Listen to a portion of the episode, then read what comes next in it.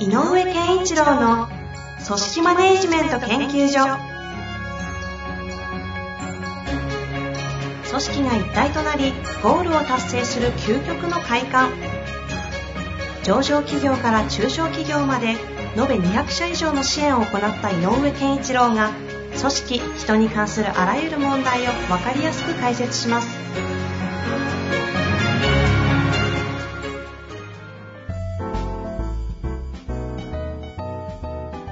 こんにちは、遠藤和樹です。井上健一郎の組織マネジメント研究所。井上先生よろしくお願いいたします。よろしくお願いします。さあ、ということで、今日も質問いきたいと思いますがです、質問少し長めというか長いので、早速ごはい紹介させてください。え今日はですね、えー30代の方からのご質問です。質問だけ来ております。えー、いきたいと思います。ちょっと、あの、業種業界がわかんないんですが、えー自分の父父のセカンドキャリアについての質問ということで、ちょっと面白い、今までにない切り口ですね。行きましょう。はいえーセカンドキャリアについて質問させてください。私の父親がサラリーマンを引退し、1年後に退職を控えております。いわゆる大手企業の管理職まで勤め上げたのですが、セカンドキャリアのデザインをどのように行ってよいのか悩んでいるようです。これまで私たちの世代とは違って仕事やキャリア、能力の棚卸しを行ってきておらず、管理職特有の特別なスキルセットを保有しているわけでもないというかなりネガティブな自己イメージを持っているように話して感じました。私の立場で自分の父にセカンドキャリアのアドバイスなどできず、共に考えたいとは思う一方、大変悩んでおります。100年時代において世の中の退職者の多くが同じ悩みを抱えているのではないかと思い、息子代表として質問をさせていただきました。井上先生、どうかよろしくお願いいたします。はい。ありそうでなかった切り口ですね。まあね、あの本当に100人いれば100通りの状況があると思うのでね、簡単には言えないですけどね。あのえっと、一つ、自分がどんなことができて、だなんだ、自分のスキルとかの棚卸しができてないっていうふうに言ってるんだけど、で、まあ、管理職としてやってきたけど、なんか、うんもしかしたらなんかこう、俺はこれをやったぞとかって手応えがそんなにないんだろうなということなんだと思います。うんただ、大手の管理職で、まあ、大手という組織力があるからっていう場合もあるけれど、なんだかんだ言って、えっ、と、組織がちゃんと回ってたところに、で管理職としてやっていたとしたら、この人が、俺何もせんかったなって思ってたとしたら、せん何もしなくてでできちゃったっていうのがあなたの強みですよって言ってあげたいのね、まずね。だから、えっ、と、強みってそういうところであって、なんか特別に、ああいう交渉事が得意だったとか、部下との面談が得意だったとかね、なんかそんな具体的なものの積み重ねというよりは、だってうまく回ってたんでしょ？あなたのセクションっていうことは、何かはやってたのよね。まあそうですよね。うん。で、じゃあ何かっていうのの中で、具体的なやり方とかよりも、結局はその人の存在感、あり方ってよく言うけど、その人がいることによって回るっていうようなことっていうのがあると思うのね。うんうんうん。うん、ピリピリ、あの上司が来るとピリピリするじゃなくてね。んなんもせんけど、なんかいてくれると助かるみたいな人っていたりもするじゃない。だからまあ、あのーこの方がそうだっていうんじゃないけど、やっぱりこう、うまく回ってきたんだよ、結果っていうことに関しては、ある意味こう、自信を持って棚卸しまでいかなくても、まあ自分のある種の成功体験として持っといた方がいいよっていうのが一つ。うんうんで、で、その中から考えると、やっぱり、えっ、と、大事なことは、自分って、みんなのかん、ね、僕はよくあの関係性で成り立ってますよってよく言うので、人との関わりの中で、自分ってどんな存在なんだろうっていうのを、なんか棚卸しした方がいいなと思う。な、何ができるとかスキルじゃなく、自分関係性の中における自分がどういううん。で例えば。そうそうそう。あの、僕が自分のことでよくどんなのになりたいんですかって言うと、いや、長老みたいになりたいですとか言うんだけど、へえ、意外と聞いたことない。そうなんですね。州長じゃないんです、長老なんですみたいなことを言ったりするんだけど、なんかそういう、やっぱりちっちゃい頃からずっとあるような自分、こうなんか集団の中に自分ってこういうところにいつもいるよねみたいなのってあると思うんだよ。はいはいはい。確かに。でそうんでその存在感ってとても実は大事だったりするので、これ生かそうよっていうのが一番最初に考えてほしいことかなと思います。なるほど。で、もう一個それを深めていくと、それって何かというと、あの、自然な自分なんだよね。うん、思わずでき、あジョーさんなんかもよく言うね、強みって、あの、なんちゃってって言ってできちゃうようなものうっかりってやつですね。うっかりできるっていうね、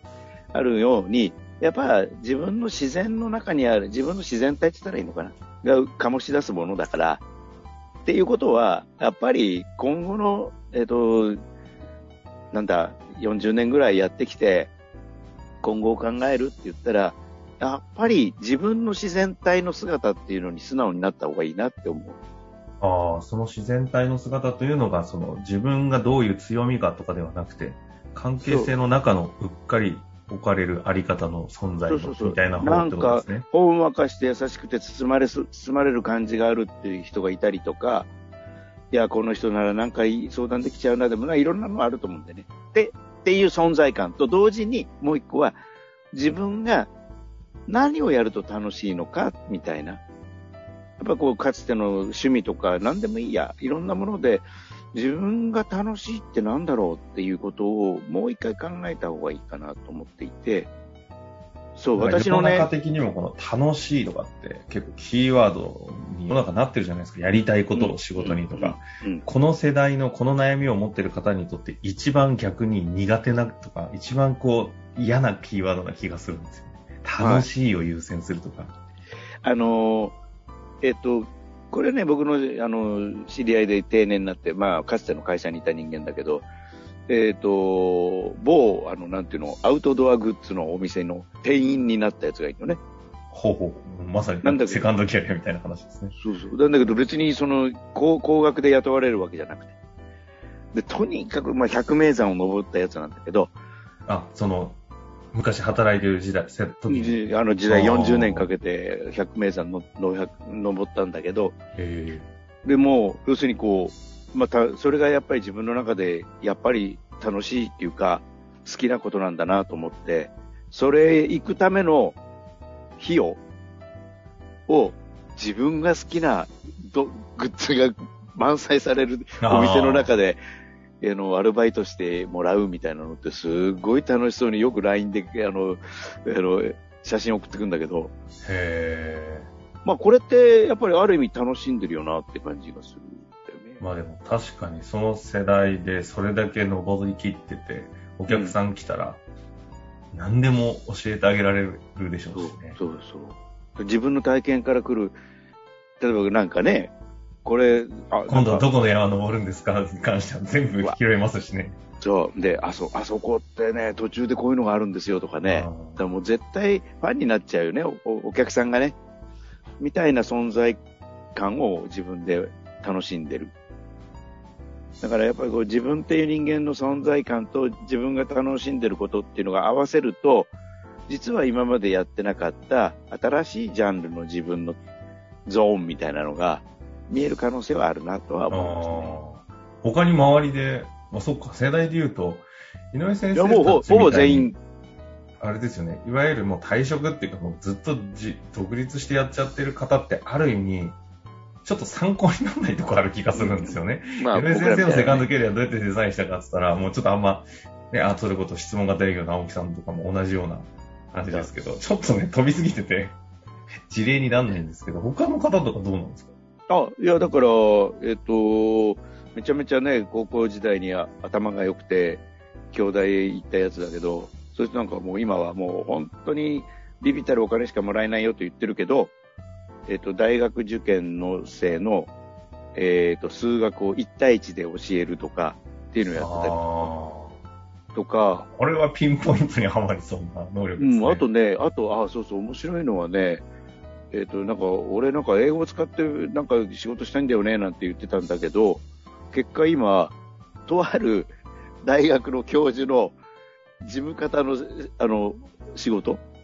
をサポートするっていうのをやってたりしてる。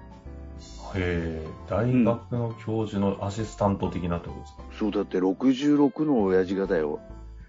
大学教授、年下だけど、のアシスタントやって、で、ついや、最初1年試しでやったけど、いや、続けてくれって言われたんだって。で、これって、やっぱり、普通、助手です。助手っていうよりも事務方だから、変な話、こ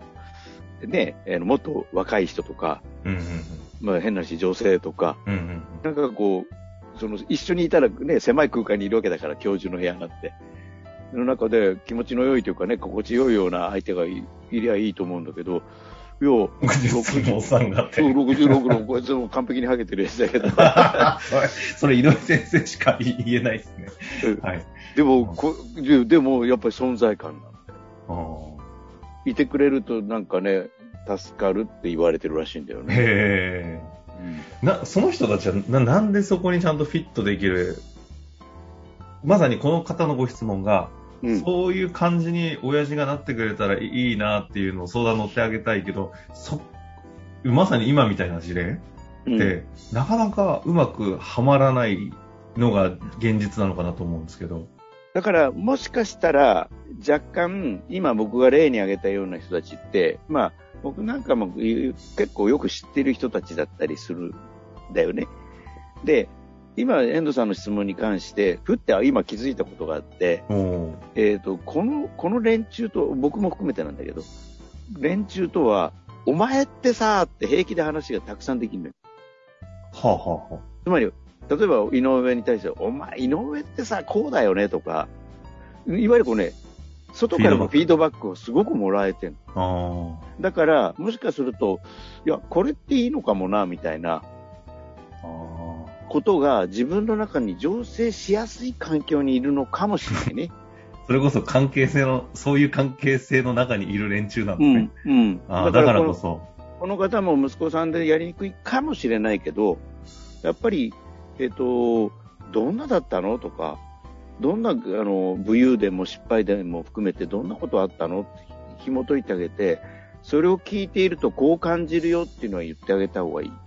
ああ、だ自らを語る場所もあるし、それに対して、うんこう、それこそ率直な素直なフィードバックをもらえる環境にあるからこそ、うん。自分が、まあ、それこそ何がしたいもそうだし、などういう存在なのかとかっていう今日出てきたようなキーワードを、自らを知ることができる環境にたまたまいたことが、こう、うまく、社会とのセカンドキャリアの接続点のに功を奏してんじゃないかというところですかね。そういうこと。だだ例えば、そう言いながら僕も自分自身で再度気づいたんだけど、はいはい。さっきあの、長老とか言ったじゃない？どんな人物なんで、長老。これね、実は、私があの、コーチングを学んでいた時に、うん周囲の人に言われたんだよね。へ井上さんってなんかしゅ、あの、州長とかなんかそういう人よりもなんか、い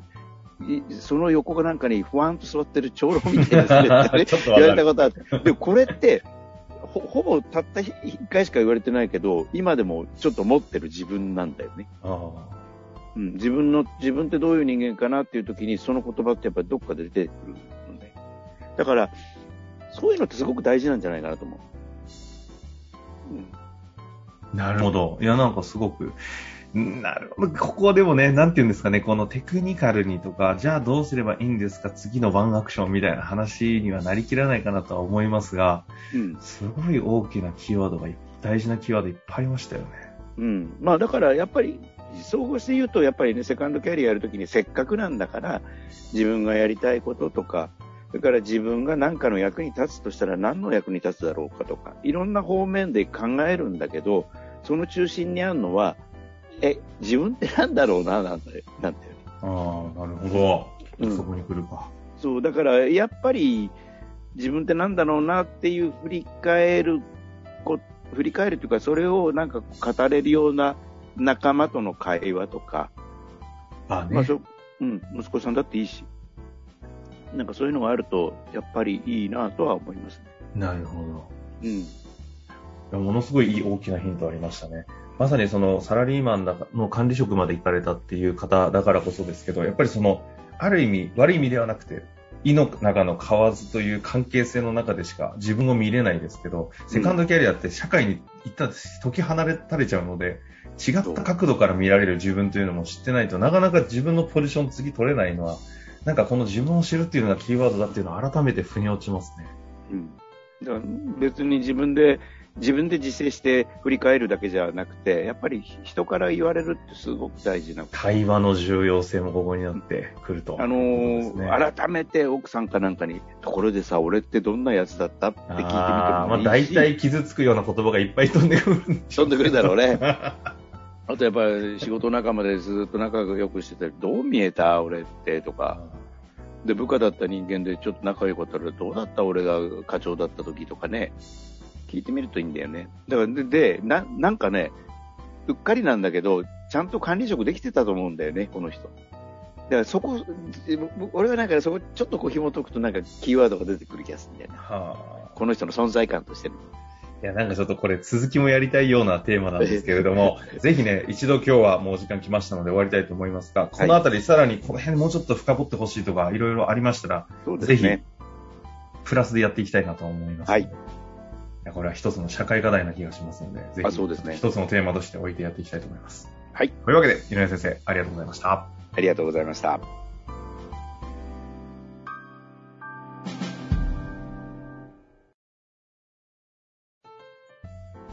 本日の番組はいかがでしたか？番組では井上健一郎への質問を受け付けております。ウェブ検索で井上健一郎と入力し、アカラクリエイト株式会社のオフィシャルウェブサイトにアクセス。その中のポッドキャストのバナーから質問フォームにご入力ください。また、オフィシャルウェブサイトでは無料メルマガや無料動画も配信中です。ぜひ遊びに来てくださいね。